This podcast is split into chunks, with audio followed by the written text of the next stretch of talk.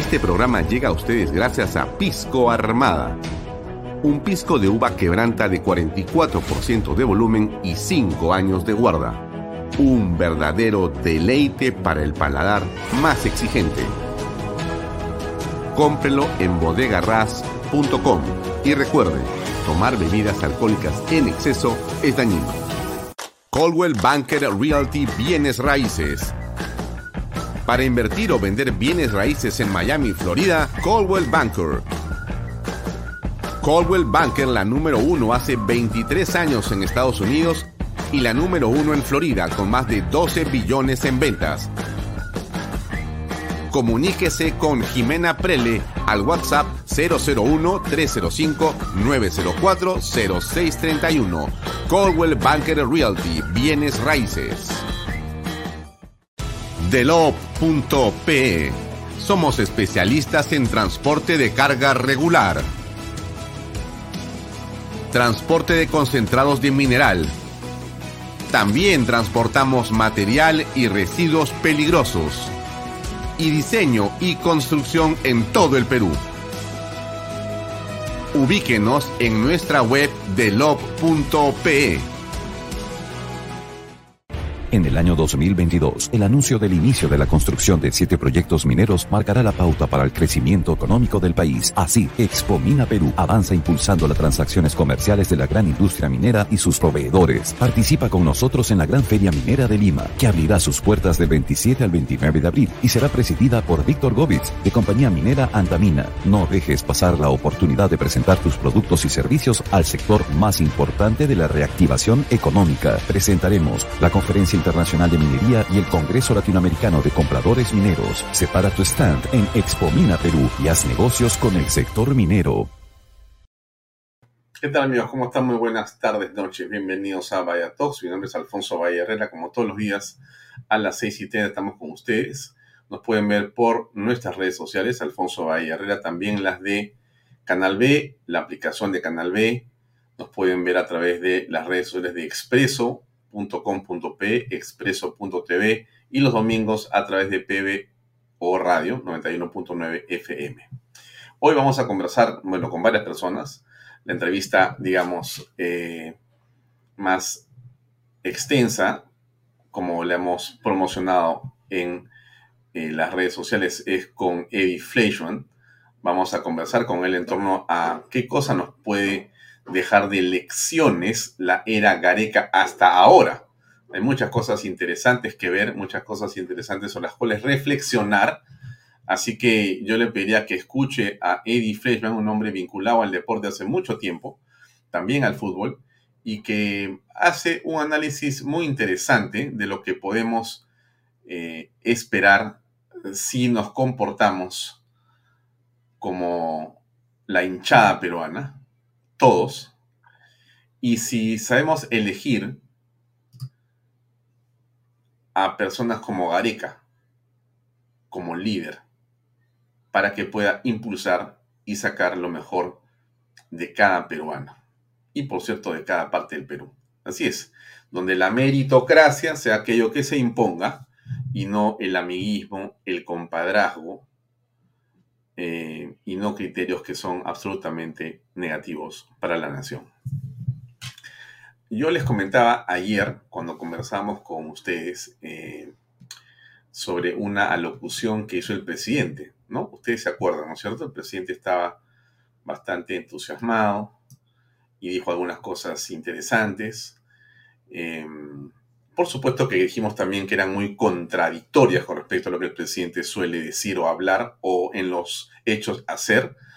Entonces era un discurso que sonaba absolutamente eh, extraño en él, ¿no? Hablando de que el pueblo no quiere migajas, no quiere bonos, quiere trabajo. Cuando lo que el presidente hace es justamente con su manera de gobernar ir en contra de la generación de confianza, que es el requisito fundamental para la inversión que genera trabajo. Eso lo hemos dicho ayer y eso usted lo sabe perfectamente porque aquí lo hemos repetido a cada rato. O sea que, pero a mí me llama la atención algo muy interesante que hemos visto, que ayer no lo, no, lo, no lo transmitimos porque no lo vimos realmente, se nos pasó, pero ahora sí. Y déjenme ponérselo, porque hay una persona que estuvo sentada ahí con el presidente de la República.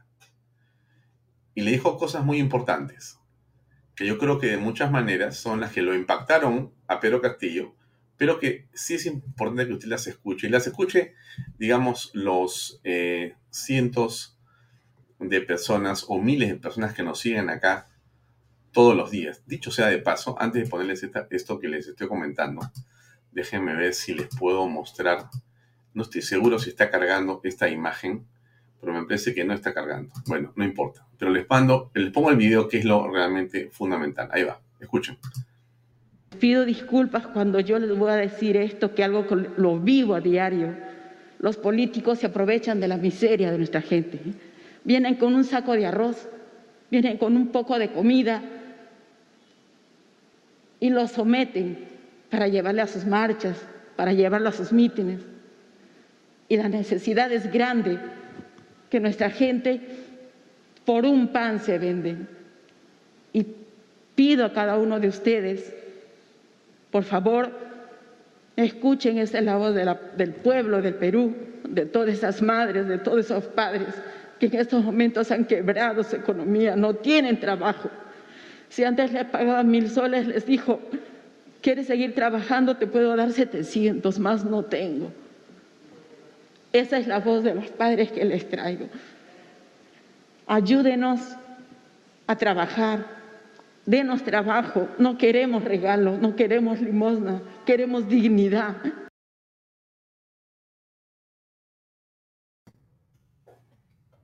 Estuvimos hablando de esto ayer con ustedes, ¿se acuerdan, no? Esta señora, eh, cuyo nombre no conozco aún, vamos a averiguar cuál es, pero dice algo que es absolutamente central en cualquier reflexión que tengamos por delante de los peruanos.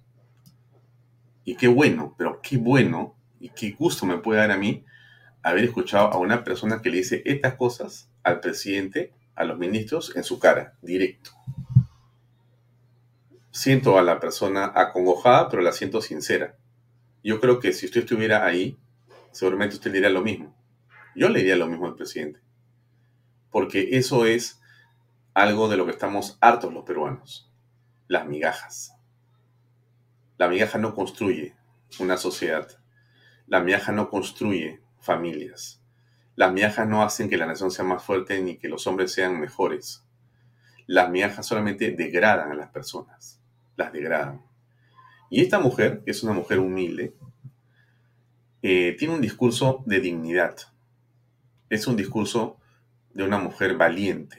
Y se ve claramente que es una mujer luchadora, como son seguramente el 99.99% de los peruanos y de las mujeres peruanas, que no están estirando la mano para que les regalen las cosas, sino que prefieren siempre trabajar para conseguir sus cosas trabajando, como lo hemos aprendido a hacer en el país. En nuestro querido país, donde usted recordará, lo que pasa es que usted tiene 25 eh, años o menos, inclusive 30 o menos, quizá no se va a acordar, o quizá no sepas o sepa usted joven que escucha. Porque los que tenemos un poco más de edad no estiramos la mano, nunca solamente sabíamos que la única forma de salir de la crisis económica y de derrotar al terrorismo era luchando cada uno donde estaba. Y esa vivencia nos hace reflexionar ahora en el Perú para entender dónde está lo bueno y lo malo.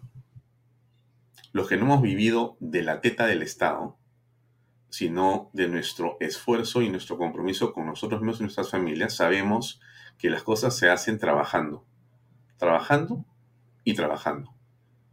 No eh, esperando que te regalen, sino creando tu propio trabajo. Como la mayoría de peruanos saben hacerlo perfectamente.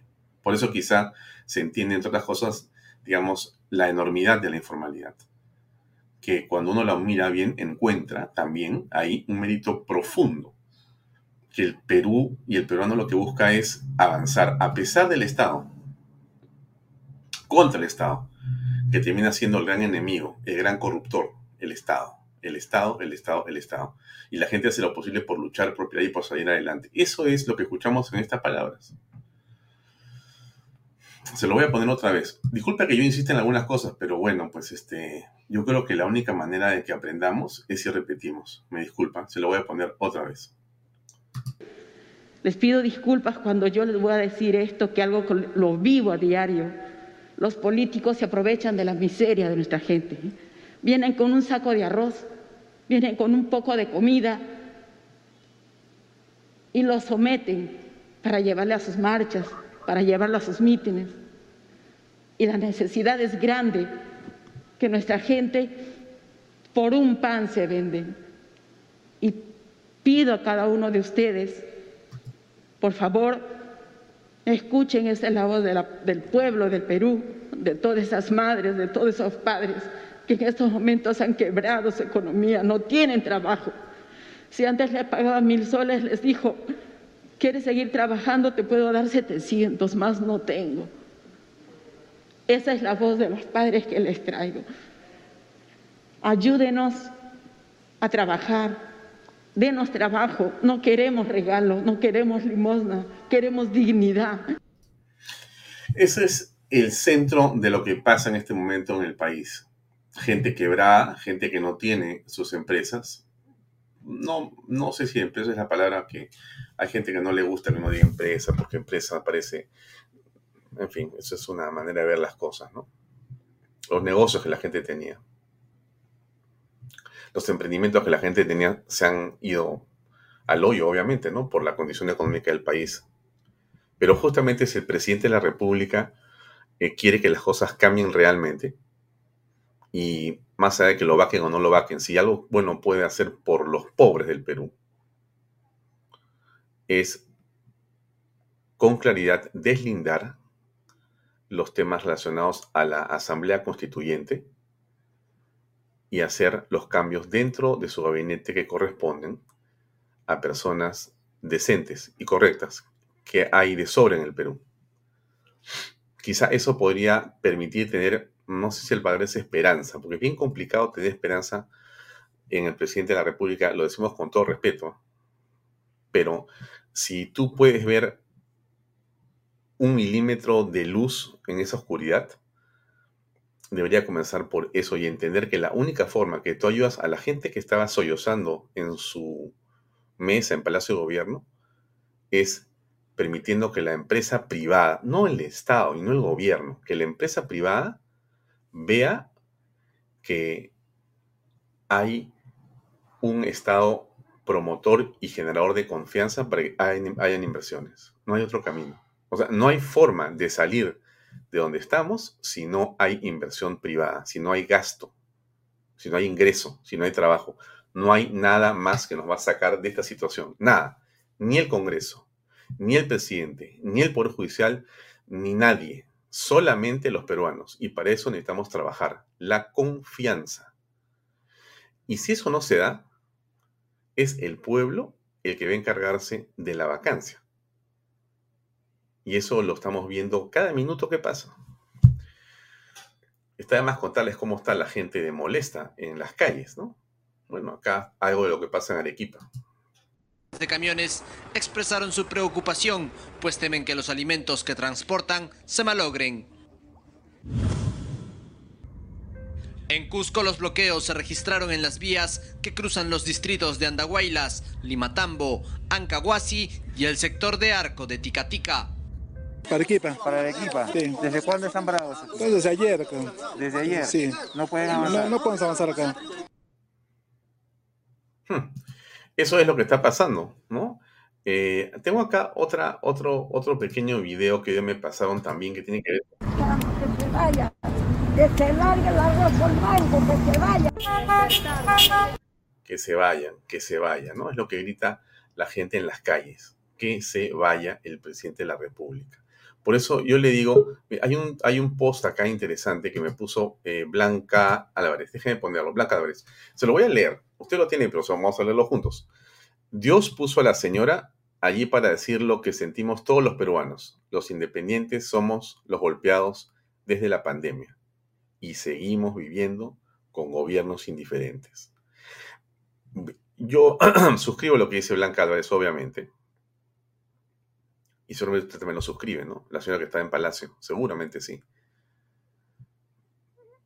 Pero no hay otro camino que no es generar empleo. No hay otro camino, no existe. Olvídese, presidente, si usted escucha este programa o algún amigo suyo se lo quiere comentar claramente, espero que alguien le pueda decir o hacer entender que la única manera en que algo de su gobierno, además de la corrupción de todo el principio de estos primeros nueve meses, pase a la historia como positivo, porque lo negativo lo tenemos muy claro, usted y sus amigos y sus familiares, ya. Si dentro de todo eso de malo que usted está haciendo ya hecho, queriendo o sin querer, pero como, como pasivo real, si usted quiere intentar cambiar algo, tengo la impresión que el único camino es generar empleo. Se lo están diciendo. Esa enviada de Dios, como ha dicho la señora Blanca Álvarez, que ha estado en Palacio, se lo ha dicho en la cara a usted y a sus ministros. Esa voz no es la voz de la señora, es la voz del pueblo, que le dice a usted, presidente, despierte.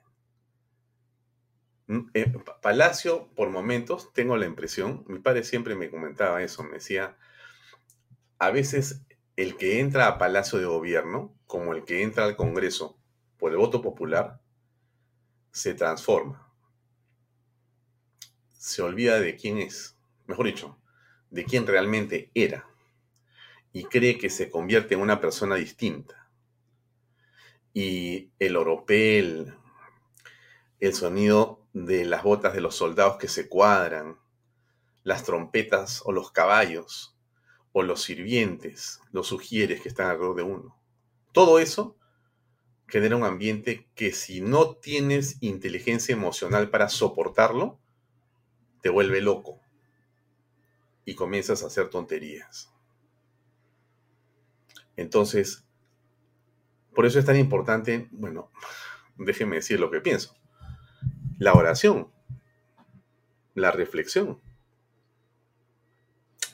La oración permite que uno pueda en ese momento encontrar un espacio de sosiego, de humildad, de reflexión profunda que nos hace entender que somos instrumentos de algo más importante. Y que tenemos que trabajar de una manera distinta. Y que tenemos la oportunidad de servir y que cada minuto que pasa es una oportunidad perdida si no la he aplicado realmente en ayudar a las personas. Y en este caso, miren, lo que dice esta señora, qué bestia, es tremendo. Basta de migajas, basta de querer comprarnos con una o un pedazo de pan. Trabajo, dignidad, presidente. Se lo han dicho en su cara. Ojalá, ojalá que usted haya entendido, que haya comprendido. Y si este video alguien se lo puede llevar, al presidente, se lo mandaremos para que usted lo pueda escuchar mil veces. Voy a poner en las redes sociales por separado también para que le llegue al presidente y lo, si ustedes lo ve, compártanlo, denle like a ese videito, solo que lo vamos a colocar. Yo estaba navegando hace un rato y me encontré con eh, un tweet de Andrés Capelletti. Andrés Capelletti, como ustedes saben, ha estado invitado acá, es un joven político eh, de un colectivo que se llama Ciudadanos por la Democracia. ¿no? Andrés Capelletti, eh, yo lo he entrevistado acá, es alguien que está y ha estado presente en un montón de espacios y lugares eh, públicos, evidentemente defendiendo las causas. ¿Qué causa? La misma que tenemos acá, pues la misma también defiende el señor Capelletti. Eh, lamentablemente, por más que trato, no he podido este, lograr compartir eh, los tweets. No sé qué pasa con la plataforma ahora. De repente hay enemigos por ahí dando vueltas. Pero sí está con nosotros Andrés Capelletti. Eh, quiero conversar con él sobre qué, cuál es su lectura, su lectura de este momento político. Andrés también está en colectivos, participa en marchas, participa en diferentes actividades donde lo que busca o lo que se busca es básicamente reaccionar, reflexionar y argumentar sobre lo que está pasando con Pedro Castillo y su gobierno, que a todas luces es lo que vemos, cifras en negativo y cifras bien complicadas. Entonces, eh, no sé si ya podemos conectarnos con eh, Andrés, lo veo, pero al mismo tiempo no está con su cámara encendida todavía. Eh, igual lo voy a ponchar. Vamos a ver cómo nos va. Así medio ciegas. Hola Andrés, ¿cómo estás? Ya te vi. ¿Cómo estás? Muy buenas noches. Gusto saludarte y a, todo, a todos los que nos están viendo a través de tu programa. Gracias Andrés por eh, tener la gentileza de conversar unos minutos con nosotros. Pero mi pregunta era, te vi haciendo unos tweets donde tú lo que pones y compartes son protestas de personas que están realmente molestas en las calles, eh, inclusive enfrentándose a la policía. ¿Cuál es la persona que está pasando hoy en el país en este momento, Andrés? Bueno, este, ya es de público conocimiento que la Unión de Gremios Nacional de Transportistas, con quienes nosotros hemos venido teniendo algunas coordinaciones, eh, se planificaba un paro nacional hace para el mes de noviembre. Ese paro fue suspendido a consecuencia justamente que, de que el ministro de Transportes y Comunicaciones de aquel entonces tomó la determinación eh, de sentarse a negociar con el Gremio Nacional de Transportistas, en donde llegaron ellos a varios acuerdos y firmaron varias actas. Estas reuniones se dieron de manera descentralizada, porque también habían muchas regiones que querían hacerse escuchar, y todos estos convenios que han firmado, ninguno se ha logrado cumplir hasta el día de hoy. ¿Por qué? Eh, yo creo que por falta de capacidad de gestión del Ministerio de Transportes, de su propio ministro, y las exigencias a las cuales ellos se habían comprometido, creo que podrían haber eh, interrumpido eh, algunas este, oficinas del Estado, porque una de las exigencias era la eliminación de la Sutran, por ejemplo. Pero eso no es algo que se les ocurrió a los transportistas. Ese fue un ofrecimiento de campaña de Pedro Castillo, que les hicieron llegar a ellos en una reunión que tuvieron cuando él era candidato. Es por eso que el gremio a nivel nacional, en su gran mayoría, respaldó a Pedro Castillo y hoy día se sienten totalmente defraudados.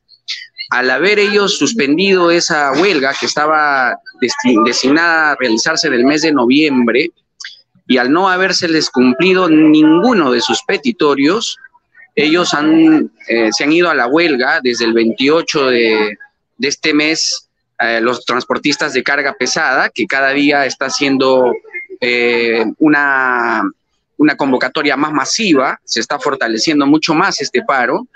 Y el 4 y 5 se están uniendo la unión de gremios a nivel nacional de transportistas, donde van a parar hasta los fluviales, ¿no? Cada uno de ellos, después de que nosotros hemos participado junto a ellos en sus reuniones que han tenido en la ciudad de Arequipa y en Ica, eh, tiene distinta plataforma de lucha, pero todas ellas, todas ellas en beneficio de la población nacional.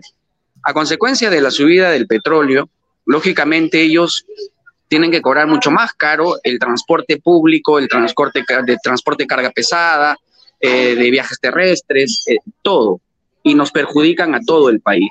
Así es que esta lucha no solamente es de la Unión de Gremios de Transportistas del Perú, sino es de todos los peruanos y por ende los colectivos, algunos de los colectivos ciudadanos por la democracia, estamos nosotros dispuestos a apoyar este paro porque consideramos de que la gente no puede seguir muriendo de hambre. Y recordemos algo importante. Eh, la justificación que tiene el presidente del Consejo de Ministros, como por ejemplo, oye, si no te alcanza para el pollo, come pescado, que es una barbaridad lo que ha dicho, eh, también sugiere lo que ha dicho el día de hoy Pedro Castillo respecto a los eh, transportistas y a los líderes de estos gremios, porque él ha hecho literalmente una difamación pública al establecer de que hay empresarios que pagan a algunos dirigentes de estos gremios para que puedan hacer los paros. Esa es una barbaridad. Personalmente a mí me consta las luchas que están eh, teniendo los gremios a nivel nacional, porque he podido estar con ellos en muchas regiones, y realmente eh, ellos están reclamando lo que es justo, porque lo que fácilmente podría pasar con ellos es que elevan todos sus costos y ¿quiénes son los perjudicados? Simplemente va a ser la ciudadanía. No vamos a poder pagar los pasajes que se pagan normalmente para subir a una combi, a un mototaxi, a un taxi, no vamos a poder, vamos a tener el alimento muchísimo más caro como ya lo tenemos, dicho sea de paso, y esas cosas definitivamente se han venido planificando para que pueda negociarse con este gobierno, pero al no ver ellos una respuesta, es necesario este paro nacional indefinido para que realmente el gobierno no se siente ya a negociar, porque ellos ya negociaron. Lo que se necesita es que este gobierno cumpla con las negociaciones y los ofrecimientos que les han hecho a este gremio nacional. Déjame poner la imagen y el video que habías compartido tú en tu Twitter, por favor, para que nos comenten dónde es. Ese video, eh, este video, es,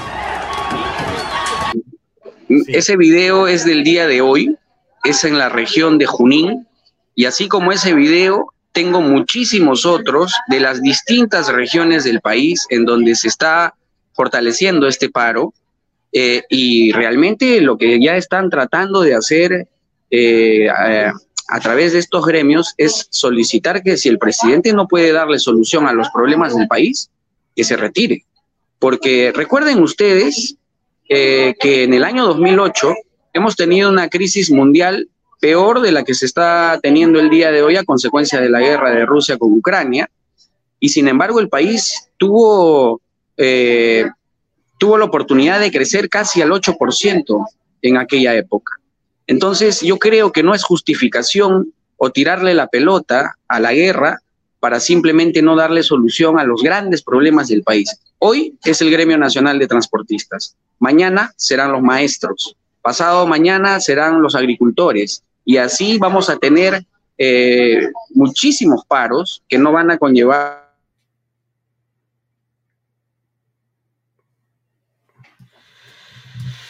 Me parece que se cortó. Ni la... siquiera la gobernabilidad. Solucionar todo lo que se necesita solucionar no se va a poder por la incapacidad de gestión que, que tenemos en este gobierno.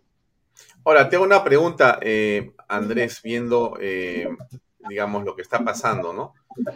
¿Cómo aprecias tú el desempeño del Congreso de la República en, en, comparación, si se quiere, con lo que está pasando en este momento en la calle?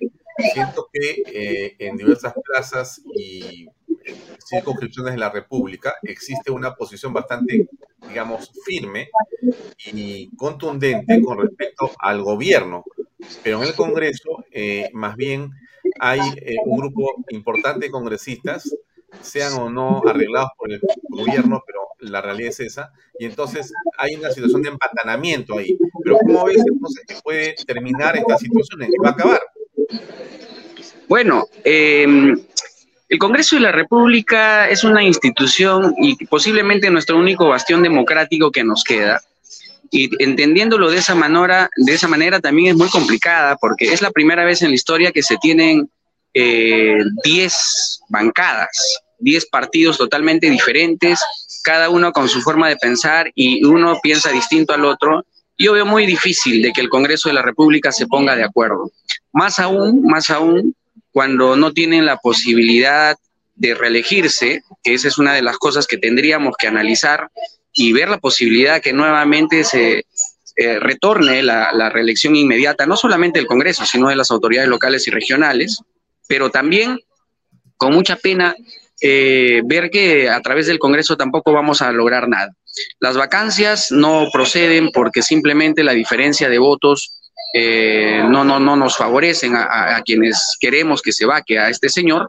Y por otro lado, eh, yo creo que varios, varios sectores de, del Congreso, varios partidos, están pues a favor de, de Pedro Castillo, pero con, por la única venia de, de, recibir sus presupuestos para la ejecución de sus obras. Y yo sí considero de que el Congreso tiene que eh, tomar también medidas con este tipo de congresistas. O sea, estos niños que tiene Acción Popular, si se demostrase eh, y que tendría que hacerse a la brevedad que realmente están negociando bajo la mesa, ética debería de sancionarlos y, y si es posible retirarlos. Acuérdense lo que pasó con los Avengers.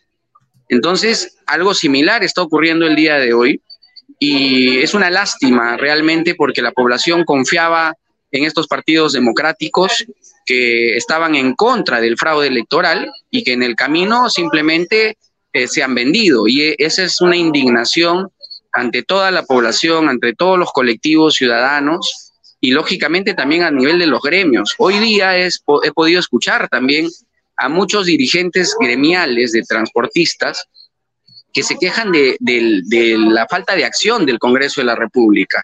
Eh, el Congreso se ha enfrascado únicamente en debates un tanto absurdos entre unos y otros y ha olvidado su tarea, que es la de solucionarle los problemas al país. Entonces, una de las grandes soluciones era la vacancia y no lo han podido lograr.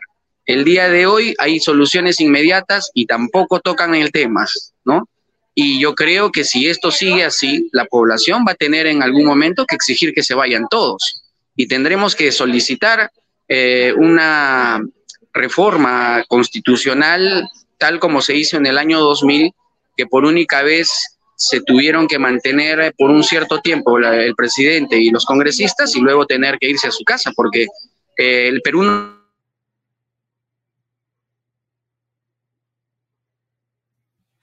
puede bajo esto de Pedro Castillo, que lo único que está haciendo es hacerle muchísimo daño a nuestro país. Ya, para ir cerrando, eh, ¿qué opinas de lo que ha ocurrido con el expresidente Alberto Fujimori? Se pronunció el Tribunal Constitucional y, eh, digamos, eh, ahora la Corte Interamericana de Derechos Humanos ha dicho que no debe el gobierno hacer caso a ese fallo y que debe más bien mantenerlo prisionero. ¿Qué opinas? Bueno, eh, Mucha gente eh, que no me conoce, yo quiero manifestarles que en el año 2007, quien habla con un cúmulo de ciudadanos, solicitábamos de que el Perú debería de retirarse de la Corte Interamericana de los Derechos Humanos. Hicimos una gran movilización a Palacio de Gobierno cuando recuerdo el presidente de la República, Alan García, solicitó la pena de muerte para los violadores menores de siete años. Y fuimos nosotros los que marchamos y solicitábamos ante el Congreso de la República que salgamos de una vez de ese pacto de San José que nos ancla muchas veces para tomar las propias decisiones en el Perú. Yo creo que efectivamente no deberíamos de hacer caso a, este documento de, la Corte Interamericana de Derechos Humanos, que a leguas se nota que esta Corte es una Corte que tiene un sesgo político e ideológico y que recordemos que son los que han defendido y han hecho que se indemnice a muchísimos terroristas que han salido de la cárcel en esos años. El caso de Lori Berenson, por ejemplo, donde no solamente se le otorgó la libertad, sino también se le otorgó 300 mil dólares de beneficio eh, por haber estado encarcelada y el Estado ha tenido que pagar ese monto. Entonces, considero de que el Perú y el Congreso, que esa es una de las tareas que debería de hacer de manera inmediata, es eh, agilizar el pedido de retirarnos de esta corte que en nada le beneficia al país, en absolutamente nada. Entonces, eh, yo sí considero de que el Perú podría tomar sus propias determinaciones y decisiones por el margen de ello y sin ser de fuerza popular, porque yo sí tengo un principio ideológico muy marcado, soy aprista, considero que es momento de que el señor Alberto Fujimori ya salga de la cárcel. Creo que pagó eh, su delito y, fuera de ello que se le dio el indulto. Y solo por eso deberíamos de respetarnos y deberíamos respetar las leyes peruanas sin la intervención de esta corte que sabemos que tiene un sesgo ideológico. Ahora, el presidente el día de hoy eh, ha contestado una carta diciendo que va a cumplir lo que dice la corte y que efectivamente no va a liberar al presidente de la República. ¿Qué te parece eso? Perdón, perdón, no te escuché bien. El presidente de la República, eh, Pedro Castillo, el día de hoy ha eh, contestado una carta, una misiva, eh, a la Comisión Interamericana de Derechos Humanos y ha dicho que él va a hacer lo que dice la comisión. Y si la comisión le parece que el señor Alberto Fujimori debe quedarse detenido, pues él va a hacer lo que dice la comisión, más allá de lo que el Tribunal Constitucional haya fallado. ¿Qué piensas al respecto? Alfonso, perdón, creo que este, estoy escuchando un tanto este, con una interferencia ahí. Sí, sí, yo creo que hay alguien que está viendo televisión, no sé si ahí o en algún lugar cercano. perdón, voy a tratar de, poner al oído el, el, audio. Aló, aló, ¿me escuchas? Ahora sí. No, te preguntaba sobre que el presidente de la República el día de hoy ha contestado una carta a la Comisión Interamericana de Derechos Humanos diciendo que está de acuerdo con que efectivamente no va a liberar al presidente Alberto Fujimori. ¿Qué piensas de ello? Bueno, definitivamente esto es una esto es un atropello ante la institucionalidad del Perú. ¿no? Eh, sabemos de que el señor Pedro Castillo, eh, asesorado por Vladimir Cerrón y, algunos miembros del Movadef, van a hacer hasta lo imposible para que no liberen a quien los metió preso o a quienes metió preso a sus camaradas. Esta es una venganza política y eso es eh, inevitable no decirlo, ¿no? es una lástima que hayamos tenido que elegir a un personaje como este sujeto que le está haciendo mucho daño al Perú. Y lo peor que va a ocurrir con este tipo de decisiones y determinaciones es que el Perú se va a seguir dividiendo, ¿no?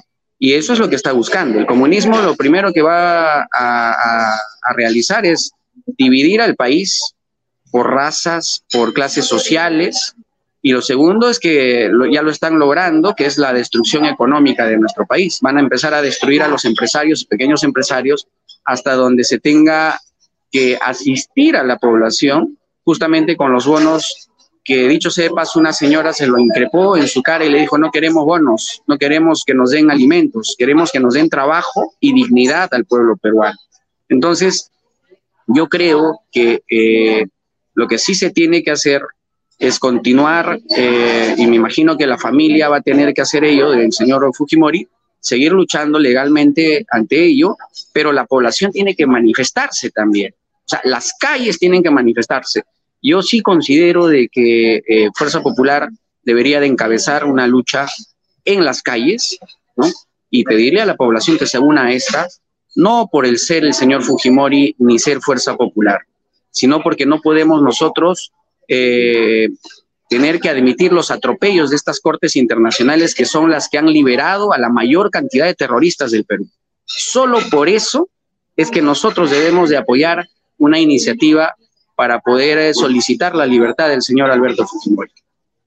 Ahora, ¿tú consideras que la calle, tú consideras que la calle puede ser más efectiva el Congreso en términos de, digamos, eh, poner al presidente ante las cuerdas o contra las cuerdas? Es decir, este paro que trae como consecuencia la subida de los precios, puede ser determinante en los próximos horas o días?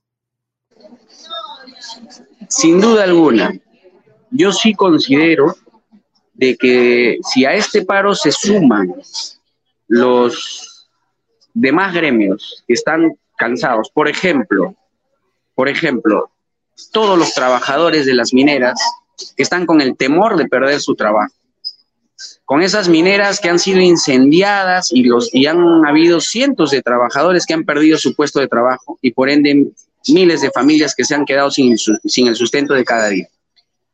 Así como los agricultores, si, si los transportistas paran, ¿con qué vehículos van a sacar los agricultores sus productos? Se van a encarecer, se van a malograr sus productos. Y si se une todo el Perú, junto con los ciudadanos de a pie y los partidos políticos demócratas, yo creo que al señor Pedro Castillo no le va a quedar nada más que renunciar de su cargo, porque la inviabilidad de este gobierno es inminente. No tienen gente capacitada para solucionar los problemas del país y esto lo hemos visto en el ejemplo que te he puesto. Desde noviembre a la fecha no han logrado solucionar un solo punto de los 24 puntos que ha solicitado eh, esta Unión de Gremios Nacional de Transportistas. Así es que yo sí considero de que este 4 y 5 es vital que la ciudadanía se una a esta lucha y se unan también los partidos políticos para poder no solo reclamar eh, eh, la baja de costo de vida y, las acciones que tengan que generar, sino también la intromisión internacional de la Corte Interamericana de Derechos Humanos, también eh, el hecho de que tengan que estar justificando guerras ajenas para no hacer bien su trabajo estos señores, ¿no? También tenemos que reclamar el hecho de que su familia corrupta están ahorita fugados junto a quien fue su secretario general y hasta ya les han puesto precio a sus cabezas y, y eso no puede suceder. Hay muchísimos, eh, ya hay muchos este, motivos por la cual este señor hace rato lo han debido de sacar. Lamentablemente el Congreso no va a poder solo. Necesita a los ciudadanos y para eso necesitamos todos unirnos en un solo esfuerzo y desde acá yo los convoco a sumarnos a este paro nacional que van a ser el 4 y el 5 de abril y esperemos que se pueda dar una pronta solución. Y creo que la solución más viable es que este señor tenga que renunciar a su cargo por su incapacidad y porque más del 80% de la población se lo está pidiendo. Muy bien, Andrés, te agradezco mucho por tu tiempo, muy amable. Hasta otra oportunidad. Gracias. Muchísimas gracias a ti, Alfonso. Un fuerte abrazo. Un abrazo. Bien, amigos, era eh, Andrés Capelletti. Él es eh, integrante eh, de uno de los tantos colectivos que se han constituido en los últimos meses y que claramente se enfrentan a al gobierno y a las cosas que estamos viendo a diario que enervan y que preocupan y que, bueno, eh, ponen de un humor a todos los peruanos terrible. Eh, hoy día, solamente para comentarles, tenemos también, después de este programa, eh, a familias vulnerables con nuestra querida Juliana Calambroyo, que va a tener como invitada a Elizabeth Sea, que es una especialista en temas de derechos humanos, donde no me cabe la menor duda que el tema que se va a desarrollar en amplitud va a ser el asunto justamente de la salida del Perú de la Comisión Interamericana de Derechos Humanos, el ámbito ese que es eh, un espacio eh, que yo creo que a estas alturas es claramente nefasto para el país. Va a estar eh, Elizabeth Sea, la doctora Elizabeth Sea, con Juliana Calambroyo en el programa Familias Vulnerables después de Vaya Talks. Bien, vamos a mostrar un poco de nuestros auspicios y regresamos con la entrevista con Eddie Fleischman. No se vaya usted de dónde está. PBM Plus, proteínas, vitaminas y minerales. Y ahora también con HMB. Recuerde, vainilla y chocolate. No olvide que el ejercicio favorece su sistema inmune y que una buena alimentación es su mejor defensa. Compre PBM en boticas y farmacias a nivel nacional. Y para más información, entre a pbmplus.pe y no se olvide que también los puede encontrar en Facebook y en Instagram. DELOP. Especialistas en transporte de carga regular de concentrado de mineral. Transportan material y residuos peligrosos, transportan personal y hacen diseño y construcción en todo el Perú. Entre usted a la página web de lob.pe.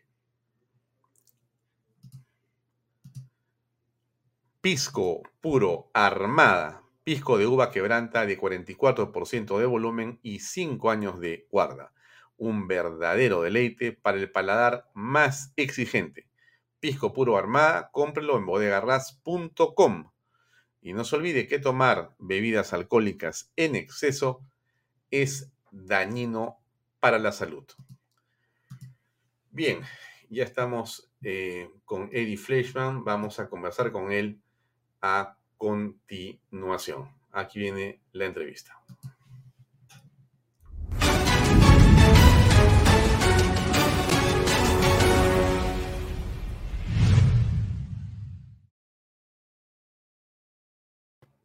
¿Cómo estás? Gracias por acompañarnos en esta edición de Vaya Talks.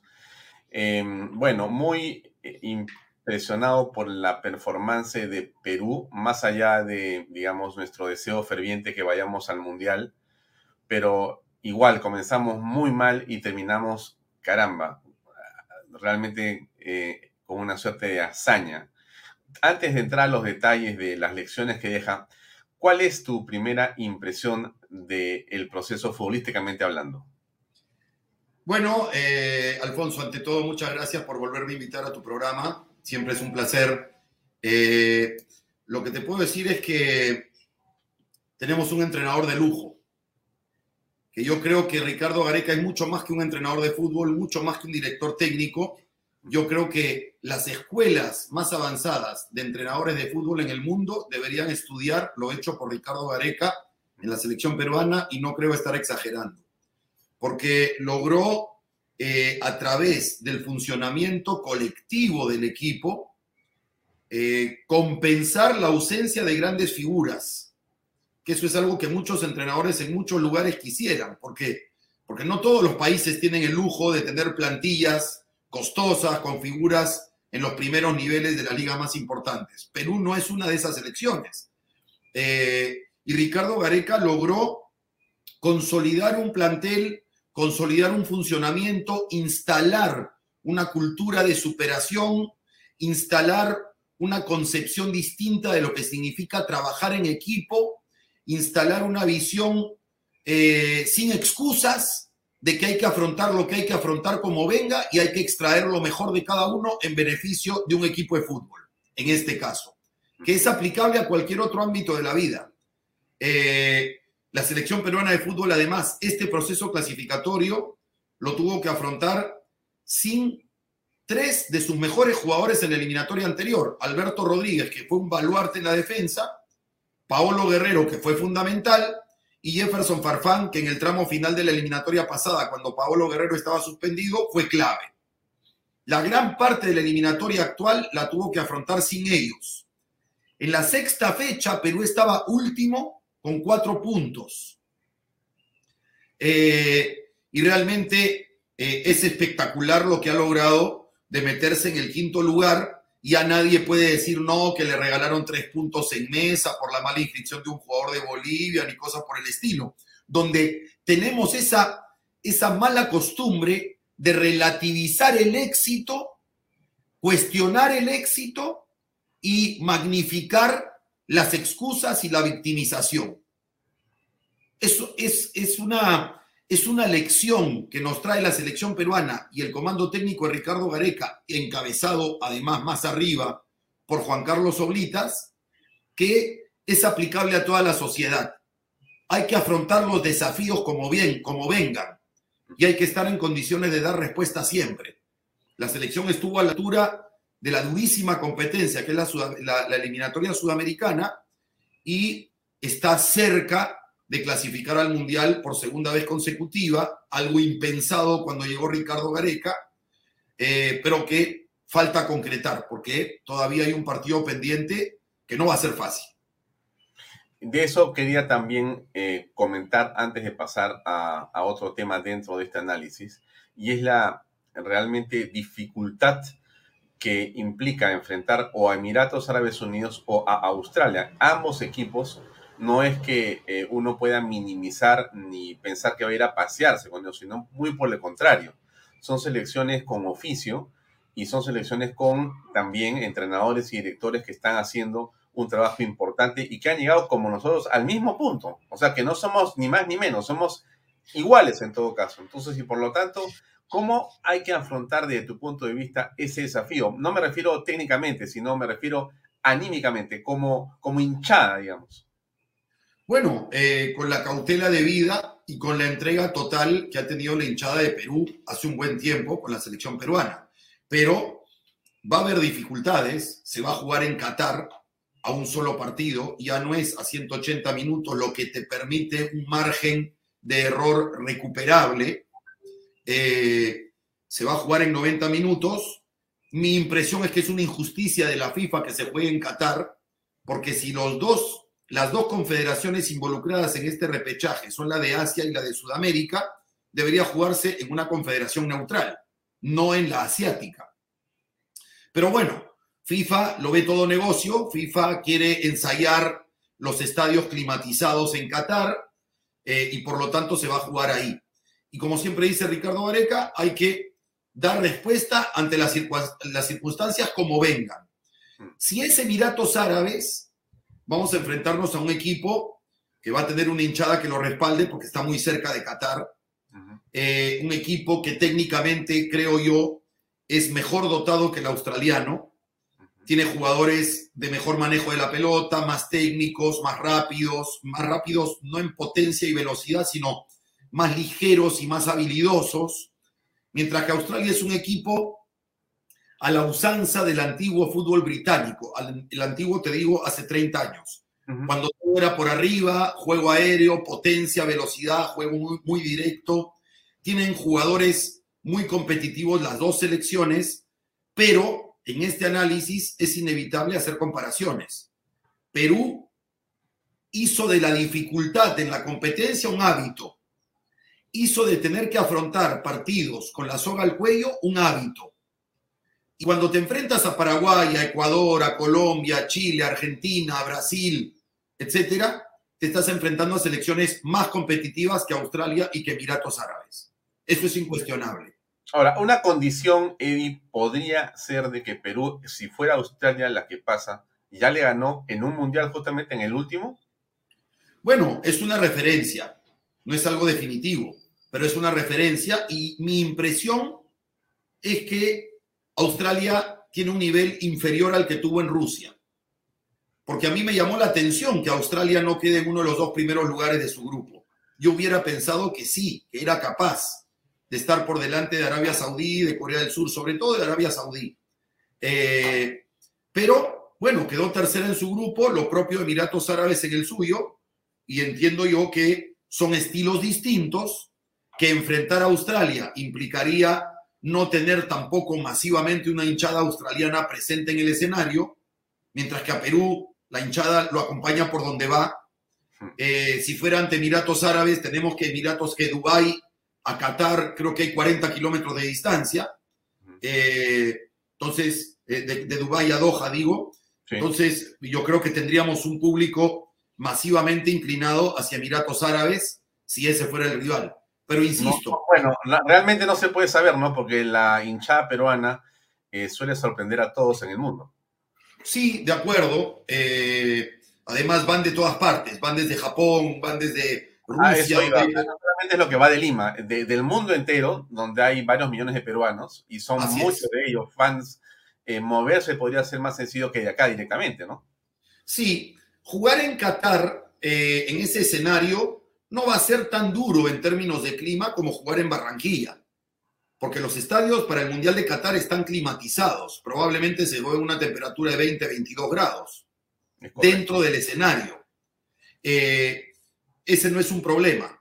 Si los campos están en impecables condiciones, como uno supone en una sede mundialista, creo que se dan las condiciones para que el equipo de Ricardo Gareca ofrezca su mejor versión y esté en condiciones de ganar. Pero hay imponderables, hay pequeños detalles, una pelota que pegó en el palo, un error que cometiste, un penal que te pitaron, una expulsión que se dio, que pueden torcer la historia y hacer que el favorito no necesariamente gane.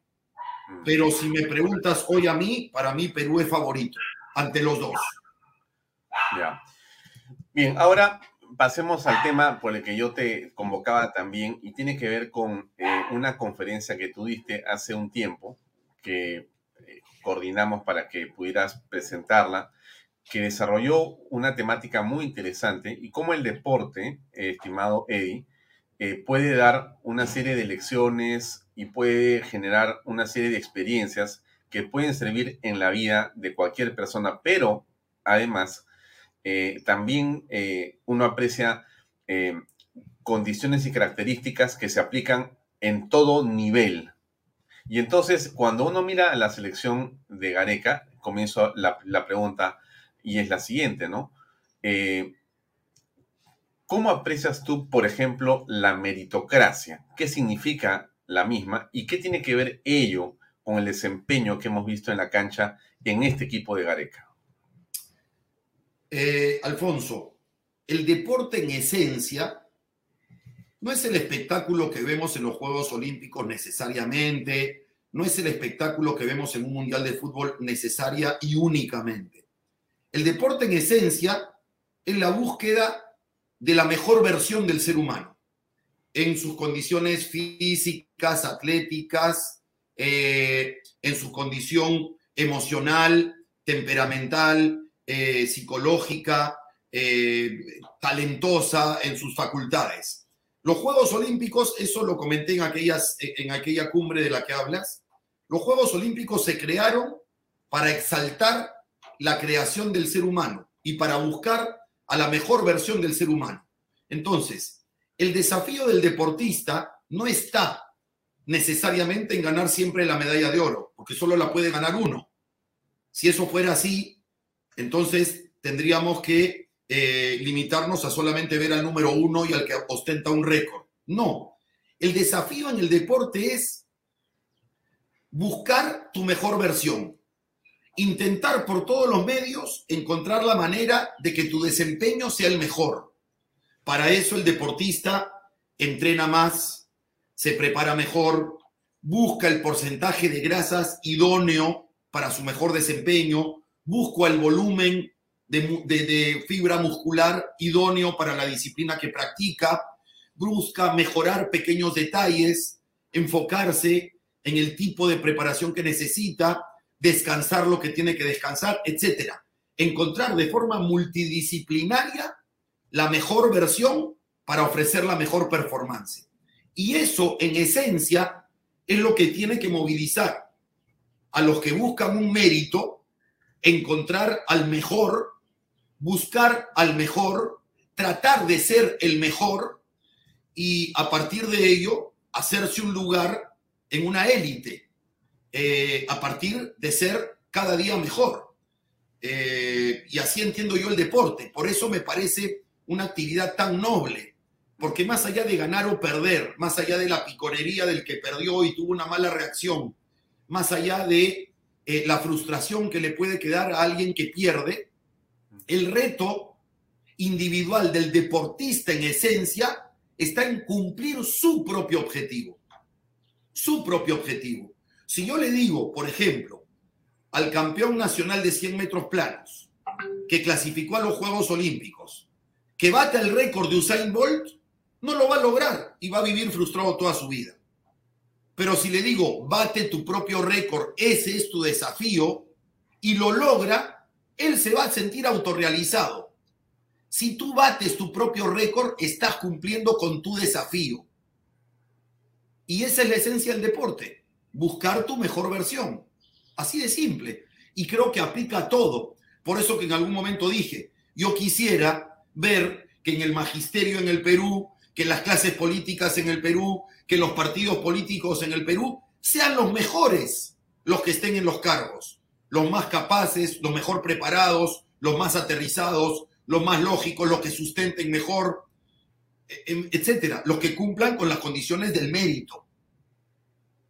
Mm, porque eh, lo que Gareca consigue es eh, una suerte de hacerle creer a cada eh, futbolista que tiene la capacidad para poder en un conjunto, en un colectivo, aportar de manera sustancial, pero, que, pero, pero justamente creerse que ese aporte de él es, es trascendente en ese colectivo, no, no como estrella, sino como parte de un grupo y, y, por lo tanto le, dice, entiendo yo, que para que pertenezca y esté presente necesita cumplir algunos requisitos. Básicamente el de tener un desempeño adecuado en muchos sentidos, pero es otra vez el mérito el que te lleva al equipo principal. Eh, no ha sido así la historia del fútbol peruano, porque la historia de la selección peruana, mejor dicho, no ha sido así. Más bien hemos visto eh, en otras épocas en que no había esa meritocracia y fíjate cómo cuando sí se aplica, el resultado termina siendo uno sorprendente. Tanto que todos alaban lo que ha hecho Gareca, ¿no? De acuerdo. En el mundo, en el mundo. Eh, te pongo un caso, porque además, eh, yo mismo he sido de los críticos de Ricardo Gareca cuando, por ejemplo, sostenía en el equipo a Cristian Cueva, y te lo menciono a él porque ha sido figura de excepción en este proceso, eh, pero cuando Cristian Cueva tenía actitudes de jugador eh, díscolo, indisciplinado, eh, que no guardaba las formas de un representante de la selección peruana. Y claro, el entrenador no está para cumplir los afanes de un periodista o de una afición que dice corten en la cabeza a ese jugador. No, el entrenador como líder está para enderezar rumbos y para lograr extraer lo mejor de cada uno de los integrantes de su equipo. Cristian Cueva lo entendió. Hoy es un profesional a carta cabal. Hoy está en su mejor versión en Arabia Saudita y en la selección peruana. Hoy es un jugador al que uno lo escucha declarar y parece otra persona distinta que hace cinco o seis años. Entonces, eh, lo que ha logrado Ricardo Gareca es convencer a los jugadores con elementos concretos de que tienen las herramientas para competir con cualquiera. Y que esas herramientas, privilegiando las necesidades del equipo, son útiles. Cuando no se privilegia las necesidades del equipo, no sirven. Ese es, ese es el gran mérito de Gareca, hacer entender al suplente cuál es su rol como suplente de un equipo. ¿Cuál es el rol del titular? ¿Cómo tiene que funcionar? ¿Cómo tiene que obtener y encontrar su mejor versión? ¿Cómo lo necesita dentro del funcionamiento de la maquinaria que es un equipo de fútbol? Cuando el jugador lo entiende, lo adopta y ve que los resultados efectivamente se presentan cuando sigue esas instrucciones, estamos hablando de un líder que logra calar en sus dirigidos con un mensaje claro, convincente y que rescata el mérito. Haces de méritos, no estás. Haces méritos, estás. Y te voy a dejar una frase para terminar esta respuesta que dio Ricardo Gareca Alfonso cuando renovó contrato con Perú. Cuando Ricardo Gareca volvió del Mundial de Rusia y se demoró un mes en tomar la decisión si seguía o no con Perú, porque él tenía la ambición de que Argentina lo contrate, afortunadamente no lo hizo, vino y hubo una conferencia de prensa donde estaba él solo con sus asistentes. No estaba Edwin Oviedo, que estaba en un proceso judicial, que ya sabemos que terminó con su, conde o con su prisión. No sé si ha terminado de haber condena, si ha sido una prisión preventiva, en fin, pero tenía sus problemas judiciales. Y la prensa le preguntaba una y otra vez en esa conferencia de prensa, ¿cómo va a ser profesor con los problemas que se presentan, con los problemas de Oviedo? Han renunciado tal y cual dirigente, ha renunciado este otro. Y Gareca en un momento dice, un momentito, ¿esto de qué se trata? ¿De que dejemos el cargo? No. Estamos acá porque estamos fuertes. Estamos acá porque representar al país es para los que estamos fuertes. El que está débil, que se vaya. El que está fuerte, que se quede. ¿Hay problemas? ¿Cuál es el inconveniente de que haya problemas? ¿Dónde no hay problemas? ¿No se pueden resolver? Los problemas se pueden resolver. Estamos aquí para eso. Y entonces instaló desde su liderazgo toda una concepción de que la excusa no cuenta, de que cuenta tu desafío y la manera como afrontas el reto. Ahora, eh, claro, si sacamos eso de, del fútbol peruano y lo tratamos de aplicar a nuestra idiosincrasia en general, la primera, digamos, eh, cosa que llama la atención, tú eres un hombre del deporte y de fútbol de hace mucho tiempo y por eso la pregunta bastante interesante en tu respuesta, obviamente. La distancia que hay entre la selección y el fútbol peruano, ¿no? Es decir, me refiero a eh, el campeonato eh, nacional que supuestamente debería de tener a los integrantes de la selección peruana más electos, más insignes, ¿no es cierto? Más allá de que hay gente que juega en el extranjero y todo, en realidad nuestro fútbol peruano eh, tiene una determinada calidad y nuestra selección peruana parece una burbuja distinta, ¿no? ¿Qué cosa es lo que tú aprecias ahí? Bueno, eh, una cultura diferente. Aquí ya tengo que hablar de dirigentes, porque los que toman decisiones en los clubes peruanos son dirigentes. Y la visión que tienen estos dirigentes es parecida a la visión que se tiene eh, en la dirigencia del país. Me peleo por esteras. Estoy por mi pequeño premio que me dan por participar en la Libertadores. Contrato al entrenador que me deja una comisión. Traigo al jugador que me deja una comisión. Le meto uña al presupuesto del club. Visión de competición, no. Visión de superación, no. Se los preguntas a los dirigentes de los equipos que van a participar en Sudamericana o en Copa Libertadores y te dicen, bueno, si en la Libertadores quedamos terceros y nos mantenemos en la Sudamericana, está bien porque seguimos compitiendo. Terceros de cuatro. no hay visión competitiva, hay una visión mercantilista y además muy poco ambiciosa. Con los entrenadores y con muchos jugadores es igual. El jugador no le cree al entrenador que dirige en Perú, ni al dirigente, porque sabe que hay corrupción, que hay incompetencia, que no hay visión de futuro, que no hay visión de superación. Cuando va a la selección, ve todo distinto, porque se encuentra con un mundo distinto, se encuentra con que ahí tiene que rendir, con que lo evalúan permanentemente, con que tiene que competir por un lugar, con que está ante un entrenador que lo que le dice lo cumple.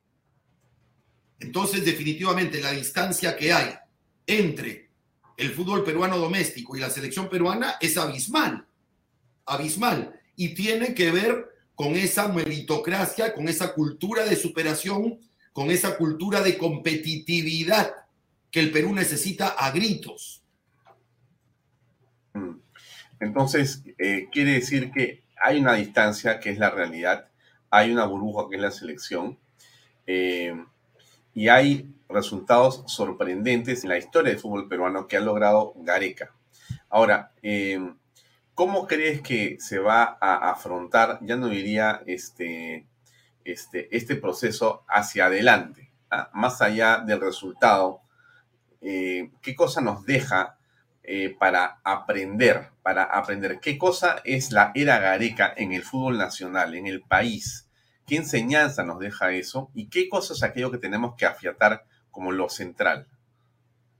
¿A nivel del fútbol o en general? Yo creo que en general, ¿no? Bueno, eh, yo creo que en cada conferencia de prensa Ricardo Gareca ha dejado lecciones para el país. Cuando le preguntaban sobre el manejo de la pandemia, inclusive, decía, hay que empezar a creer en la gente. No le pidan a la gente que se lave las manos en lugares donde no hay agua.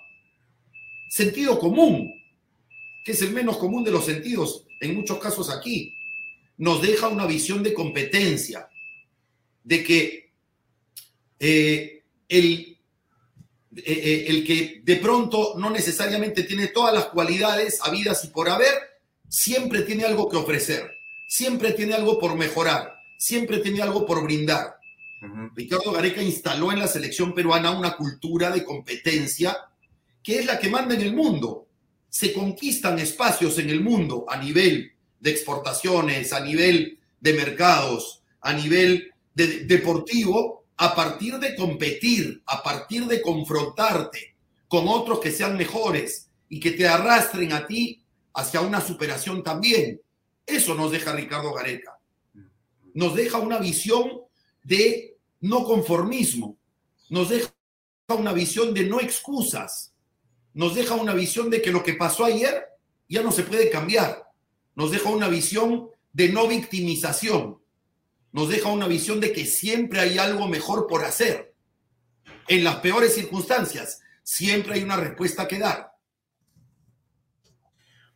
Eh, bien, dicho esto, pasamos al campo de la política por un ratito.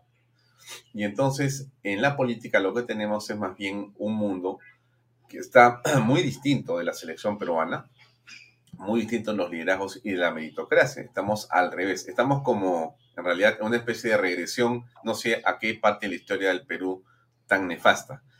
Eh, se invierte en los valores, se invierte en la meritocracia, se ha trastocado lo que es en realidad los currículos VITE y más bien da la impresión que la, que la que, el, que el, demérito es el mérito. Estamos hablando de una cosa bastante eh, extraña, pero en, en, realidad solamente el amiguismo o de repente el haber nacido en la provincia o distrito o barrio donde yo nací ya te hace merecedor a un cargo público, porque ya eres de la mancha, ¿no? No importa si eres bueno, si eres malo, no importa si has cometido delitos.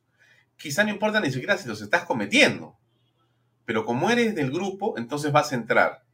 Bueno, a ver, ¿cómo aprecias tú eso?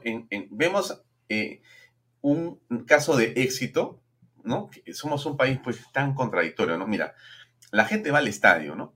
Y llena de camisetas esa, ese, ese, ese recinto del deporte. Tú sientes que hay casi una sola voz en todo el estadio, ¿no es cierto? Perú gana, ¿no? Y sientes una unidad profunda del país en torno al tema y una felicidad explicable. Y entonces tratamos de extrapolar eso a la política y no encontramos realmente por dónde, porque la política da la impresión y la gestión pública en el nivel más alto da la impresión que está en realidad de cabeza y exactamente en el sentido opuesto. En las antípodas. En las ¿Cómo ves antípodas. Mm. Eh, la selección peruana y el deporte tienen la virtud de rescatar como nada el sentido de pertenencia en, las- eh, eh, en el pueblo, en un país, en este caso en el Perú. Nada nos une más, como en alguna época, el voleibol, que era nuestro deporte de bandera, y en estos tiempos la selección peruana. Nadie nos aglutina con mayor convicción, con una misma visión, con una sola voz, como lo has descrito, como el fútbol en estos tiempos. Y ese tiene que ser un ejemplo a seguir, porque mientras el fútbol nos reúne y nos rescata el sentido de pertenencia, lo que se está haciendo desde el gobierno es justamente tratar de anular todo eso. Es tratar de separarnos, de confrontarnos, los de la sierra con los de la costa, los de la provincia con los de la capital, los blancos contra los que son no blancos o más oscuros, los mestizos o los que tienen origen español con los que tienen oriundo, con los que son oriundos del Perú profundo, los que son del campo con los que son de la ciudad, los que son eh, empresarios con los que son trabajadores, los que son proletarios con los que son burgueses. Se busca confrontación permanente, sistemática, no es casual, es intencional, porque ese es el modus operandi de lo que piensan los marxistas, leninistas, mariateístas, para buscar sus objetivos, separarnos para poder, en medio de nuestra confrontación, hacer lo que les da la gana. No somos tan ingenuos. Creo que habemos muchos que no somos tan ingenuos. Lo que se necesita en el Perú es cultura de superación. Perú tiene la capacidad de ser una potencia mundial y esto no es floro, Alfonso. Los que tenemos un mínimo de formación y de visión del mundo, sabemos que así como Perú conquistó al mundo con su gastronomía y puede conquistar el mundo con sus metales, lo puede conquistar con su harina de pescado, lo puede conquistar con su turismo, lo puede conquistar con sus textiles y con su algodón. Y por lo tanto, ¿qué hay que hacer? Tomar al Perú, imaginémonos un deportista, que hay que prepararlo para que sea el campeón mundial de los 100 metros planos. A ese deportista le vamos a preparar una dieta especial, un trabajo muscular especial, lo vamos a condicionar para que descanse como debe ser, que tenga los mejores lugares de entrenamiento, que tenga los mejores lugares para competir y encontrar su mejor versión. Si pasamos al Perú, tenemos, ¿qué necesitamos en el Perú? Inversión, generación de riqueza, generación de empleo, que es lo que realmente soluciona el problema de los pobres, la generación de empleo. Necesitamos perfilar al país y dejarlo fibra, como se deja la fibra muscular de un deportista, dejarlo fibra al país. ¿Cómo se le hace fibra al país? ¿Cómo se lo hace eficiente? Se lo hace generando confianza, reduciendo el tamaño del Estado, aligerando la carga del Estado, no limitando sus obligaciones, pero aligerando su carga, haciéndole quemar grasas, esas grasas que lo hacen al deportista más pesado y menos eficiente, con el país es igual. Hay que aligerar la carga del Estado, hay que abrirlo a la inversión, hay que hacerlo competir en todo. En lo que puede ganar, ganará. En lo que no puede ganar, traerá lo que tenga que traer para que finalmente el poblador del Perú tenga acceso a los mejores productos y a los mejores precios. Competir. ¿Por qué mejora Cristian Cueva? ¿Por qué mejora Pedro Aquino? Porque compiten contra otros de otros lugares que lo hacen mejor y los hacen mejores a ellos. Así tiene que ser el Perú. No nos pasó nada mejor que los TLC, que salir a competir al mundo, que salir a conquistar mercados. Ahí empezó a crecer el Producto Bruto Interno per cápita, ahí empezó a reducirse la pobreza, ahí se empezó a resolver los problemas de los sectores más profundos del país. Si no tuviéramos corrupción, por supuesto, otra cosa, otra sería la historia. Pero, ¿qué se está queriendo hacer ahora? ¿Qué hace este gobierno? Este gobierno no le soluciona un solo problema a los pobres, se los complica, se los agrava, reduce la posibilidad de generar empleo, reduce la posibilidad de inversión externa, reduce la posibilidad de exportación complicando la tarea minera, reduce el perfil de un país que puede ser altamente competitivo y en lugar de tener un ganador de 100 metros planos, tenemos un gordito con tejido adiposo que no puede correr, que no le gana a nadie. Eso nos están creando. Están agarrando a nuestro deportista y le están dando azúcar, le están dando, le están dando carbohidratos en exceso, le están llenando de grasas saturadas, le están aumentando el colesterol, ha empeorado su circulación sanguínea, ha empeorado su, su desempeño deportivo. Ese es el Perú hoy. Es el deportista al que lo están engordando, al que lo están haciendo más pesado y al que no va a ser competitivo nunca. Bien, maestro, te agradezco por tu tiempo. Este, una gran reflexión que estoy seguro llegará sobre todo a los jóvenes que tienen en esto una misión enorme, enorme en la política y en el país, ¿no? En sus empresas, en sus negocios, en su formación. Una gran Quiero agregar algo. Quiero agregar Adelante, algo, si me permites, por. Alfonso, porque, porque cuando eh, hablo de estos temas, hay alguno que me escribe, claro, desde tu lugar es fácil, no desde el lugar de todos. No, el lugar que tengo yo, que tienes tú, que tiene cualquiera, no lo tuvimos desde el primer día, lo tuvimos que trabajar. Nos demoró, nos tardó, nos costó esfuerzo, nos costó errores, nos costó equivocarnos, nos costó como me voten de un trabajo, que fracase un emprendimiento, pero no rendirnos fue el camino. No rendirse es el camino. El que no tiene la misma condición que otros, porque no estudió lo mismo o porque no estudió en un mejor lugar, tiene igual desafíos por delante. Y su vida puede mejorar si deja de mirar al costado y de envidiar al otro y se empieza a enfocar en su propia performance y en mejorar su versión día a día en la tarea que esté. Si es un empleado, ser el mejor empleado, buscarse un ascenso, buscarse generar nuevos ingresos, buscar buenas formas, lograr que su jefe sea ascendido. Cuando su jefe sea ascendido, me van a ascender a mí. Pero rendirse nunca es el camino. Victimizarse nunca es el camino. Abandonar la competencia. O sea, estamos perdiendo 4 a 0. ¿Nos vamos de la cancha o tratamos de revertir el marcador? Cuando Perú estaba último en la tabla de posiciones, claro, podría haber salido Ricardo Gareca a decir, bueno, pues es que nosotros no tenemos a Messi, no tenemos a Suárez, no tenemos a Juan Cuadrado, no tenemos a, a Lautaro Martínez, centro delantero argentino. No, no los tenemos.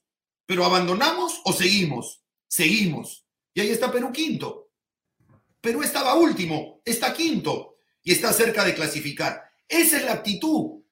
Cualquiera donde esté, desde el niño que está en una silla ruedas porque no puede caminar y hace terapias para poder dar dos pasos, hasta el gerente general o director de una empresa que tiene que seguir buscando una mejor versión.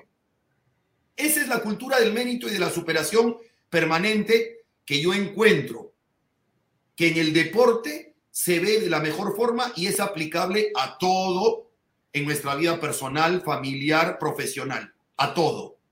Gracias, Alfonso, y perdóname estos minutos. Muy bien. Un gran abrazo, Eddie, y espero tenerte pronto en el programa nuevamente para seguir tocando esto y otros temas relacionados al deporte y lo que nos deja como lección. Muchas gracias por tu tiempo. Un gran abrazo. Un abrazo gracias a ti. Gracias a ti, Gracias, un honor. adiós.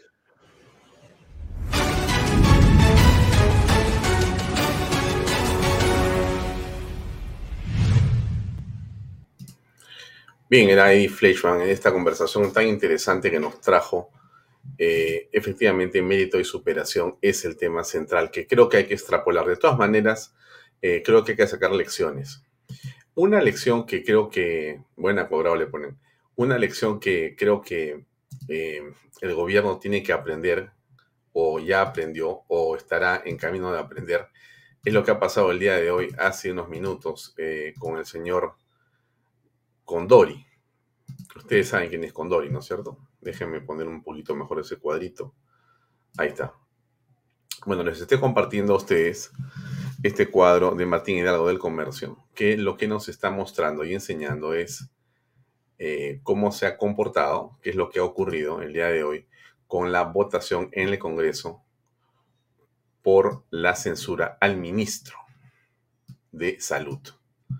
Bueno, ahí está la imagen. El Congreso de la República lo censuró a Hernán Condori. 71 votos a favor, 32 en contra y 13 abstenciones. El presidente Castillo debe ahora eh, aceptar la renuncia de Condori y nombrar a su reemplazo.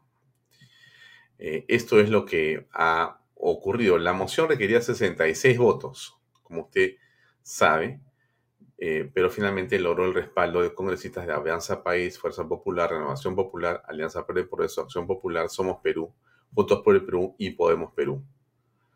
En contra estuvo Perú Libre y Perú Democrático. Hubo algunas divisiones en las bancadas, pero eso es lo que ha ocurrido y que ya ocurrió. O sea, esto es algo que eh, ya eh, la señora Mari Carmen Alba le envió una carta al presidente diciéndole que me dijo usted para saludarlo y comunicarle que en el Pleno del Congreso de la República, en su sesión semipresencial, hoy se aprobó la moción de censura número 2224, cuya copia adjunto.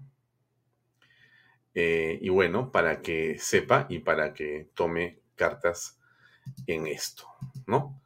Bueno, es lo que ya le pasó al presidente. Esto es algo que ojalá que haya tomado nota y haya aprendido eh, y haya sacado alguna lección de esta eh, situación. Así es pues la historia, llena de eh, cosas como la que les estoy comentando yo. Mientras estamos conversando, se censuró al ministro. Se había, se había hecho más temprano, ¿no? Pero les estoy comentando para que usted sepa. Déjenme mostrarle algo de mi publicidad. Por favor, acá estamos. De primera, PBM Plus, proteínas, vitaminas y minerales. Y ahora también con HMB. Recuerde, vainilla y chocolate. No olvide que el ejercicio favorece su sistema inmune y que una buena alimentación es su mejor defensa. Compre PBM Plus en boticas y farmacias a nivel nacional y para más información ahí está la web. Entre a la página pbmplus.com pe y encuéntrelos también en Facebook y en Instagram. Delop, efectivamente. Especialistas en eh, concentrado, en transporte de concentrado y mineral, en transporte de carga regular, también transportan material y residuos peligrosos y eh, también transportan personal, transportan pasajeros y por cierto hacen diseño y construcción. Entre la página web de lob.p y pida más información. Pisco puro armada, pisco de uva quebranta de 44% de volumen y 5 años de guarda. Un verdadero deleite para el paladar más exigente. Pisco puro Armada, cómprelo en bodegarras.com y no se olvide que tomar bebidas alcohólicas en exceso es dañino para la salud. Bien, estamos a las 8 o las 7.57. Gracias por acompañarnos en esta edición de Bahía Talks. Eh, a continuación, como yo le había comentado, va a estar Juliana Calambroyo con familias vulnerables y tiene como invitada a la doctora Elizabeth Sea para hablar in extenso. Le recomiendo que usted vea este programa. De acá no se mueva, no tiene que desconectarse. Estamos transmitiendo en bloque ahora. Hoy hemos comenzado a las 6 de la tarde, terminamos a las 9, tenemos 3 horas de Canal B para usted y yo le recomiendo escuchar esa conversación entre eh, Juliana Calambroyo y Elizabeth Sea. Va a ser muy interesante. Yo me voy a quedar acá sentado mirándola porque quiero escuchar qué va a decir Elizabeth Sea, que además sabe tanto sobre este tema. Bien, creo que no lo quito más tiempo. Eso es todo. Eso es todo, amigos. Creo que ya está por acá Juliana Calambroyo. Vamos a invitarla a Vaya todos un segundo, por favor, para saludarla. Juliana, ¿cómo estás? Alfonso. Muy bien, Alfonso, ¿cómo estás? Buenas noches. Muy bien. Este, bueno, siempre tus, Sí, te escucho perfecto. Siempre tu sala me encanta, que va tan, tan, tan perfecta. Este, esta noche tienes, como veo yo ahí, a, perdón, a Elizabeth Sea en tu programa. Es correcto. Así es, vamos a conversar con Elizabeth Sea, ¿no? Ella es, así es, experta en derechos humanos y entonces nos va a comentar un poco sobre la coyuntura, ¿no? Y tratar de aterrizarlo para que todas las personas queden claras qué es lo que está pasando con el indulto de Fujimori en un primer bloque y luego lo haremos también sobre la situación de la mujer y los derechos humanos de las mismas, con lo cual es imperdible este, este programa que tenemos ahorita. No, yo, claro, yo estoy diciendo a la gente que sigue mi programa que se queden ahí nomás, porque ahora estamos transmitiendo, como tú dices, en bloques, ¿no es cierto? Empezamos a las 6 Hoy terminamos a las 9 de la noche contigo y tu programa, que es estupendo. Y que no se desconecten, que sigan conectados a eh, Canal B para escuchar lo que viene a continuación. Así que te mando un fuerte eh, saludo, eh, Juliana, y habrá oportunidad de conversar. Un saludo también a tu invitada, que no la veo todavía. Me parece que. Ah, ya la vi, pero creo que no quiere todavía este, prender su cámara. Acá está, acá está. Vamos a saludar también a la doctora. ¿Cómo está, doctora? Buenas noches. Hola Alfonso, ¿cómo estás? Qué gusto saludarte. Aquí escuchando todo, escuchando todo detrás de cámara. Están todavía en el en, están en mi hora, ¿no? Así que están en el dominio de Vaya Talks, así que oh. me toca a mí dirigir. Así que les dejo, no, no, pero las dejo. Gracias por este, estar acá, Elizabeth, Juliana, gracias por, por haber entrado un ratito para saludar al público que nos sigue. Van a seguir conectados para escucharlas a ustedes, así que yo me despido también de ustedes. Muchas gracias y nos vemos. Voy a ver tu programa completo, ya desde mi computadora pero nos vemos después, conversamos. Un abrazo y un beso, Juliana, y un saludo grande también para ti, Elizabeth. Otro para ti, Alfonso. Adiós. Bien, amigos, eso es todo por hoy. Son las 8 de la noche. Les agradezco por estar con nosotros y mañana será una entrevista con Pepe Cueto, el congresista. Vamos a tener también otras cosas más, pero va a estar con nosotros para comentar varios temas que son de interés nacional. Gracias por acompañarnos. Nos vemos y no se olvide de continuar con Familias Vulnerables. Permiso, buenas noches.